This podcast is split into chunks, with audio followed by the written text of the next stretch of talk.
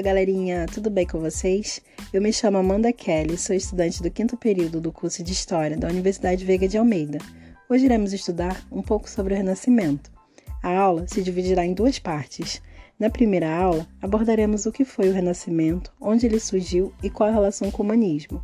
Na segunda, falaremos sobre o porquê desse movimento ter repercutido para além das artes e ter se tornado um dos símbolos da modernidade. Vamos lá? O Renascimento foi um movimento que surgiu na Europa durante os séculos XV e XVI. A origem do termo Renascimento ou Renascença está diretamente relacionada ao mundo das artes, sobretudo da pintura, da escultura e da arquitetura. Giorgino Vasari, pintor e arquiteto italiano, foi o primeiro a empregar o termo, em 1550, para se referir às renovações das artes italianas. Durante o século XIX, os historiadores vão ampliar esse conceito, direcionando também para as transformações sociais e econômicas que o período passava. O Renascimento, enquanto movimento cultural, terá como característica básica a valorização de ideias novas em relação ao mundo, uma negação do passado medieval e uma valorização do mundo grego-romano. Como assim negação do passado? Como a gente estudou na aula de Idade Média, a sociedade medieval era dominada pelo pensamento religioso, que tratava de explicar todas as esferas da vida, não abrindo possibilidades para um pensamento diferente daquele estipulado pela Igreja.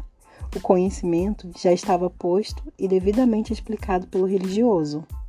É dentro desse contexto que o humanismo vai se desenvolver e será o núcleo do pensamento renascentista. O humanismo foi uma corrente de pensamento que valorizava as capacidades humanas e que se opunha diretamente à passividade do homem diante das questões do mundo. Através do estudo da antiguidade clássica, os humanistas tentaram opor-se a essa passividade do homem, que era imposta justamente pelo pensamento religioso.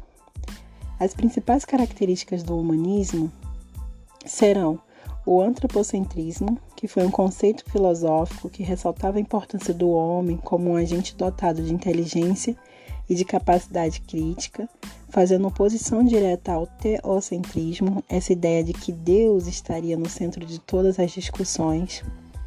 Além disso, temos o racionalismo, que entende que toda a base do conhecimento se dá pelo uso da razão, e o cientificismo, como características fundamentais do pensamento humanista.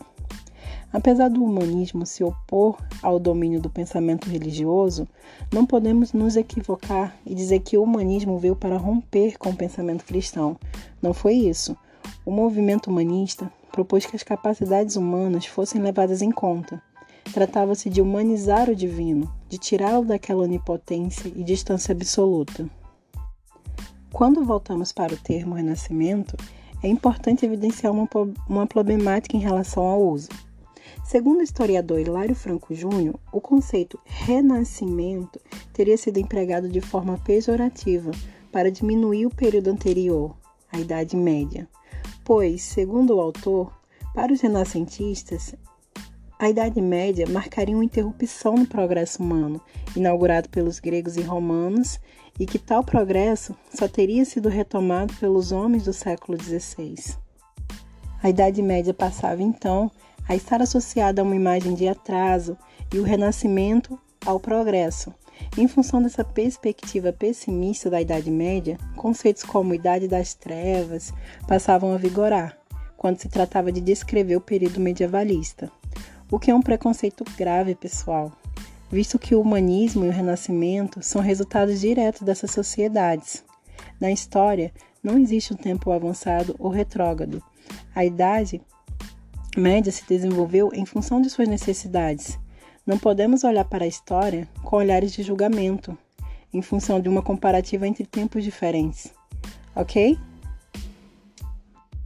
Então, pessoal, Nesse podcast, podemos estudar o conceito sobre renascimento, partindo de sua origem até suas problemáticas de uso. Vimos um pouco sobre o humanismo e como ele foi o núcleo do pensamento renascentista. Na próxima aula, que será em formato de videoaula, falaremos das transformações sociais e econômicas do período. Abordaremos também o desenvolvimento da arte renascentista e os principais nomes do Renascimento enquanto movimento artístico. Até a próxima!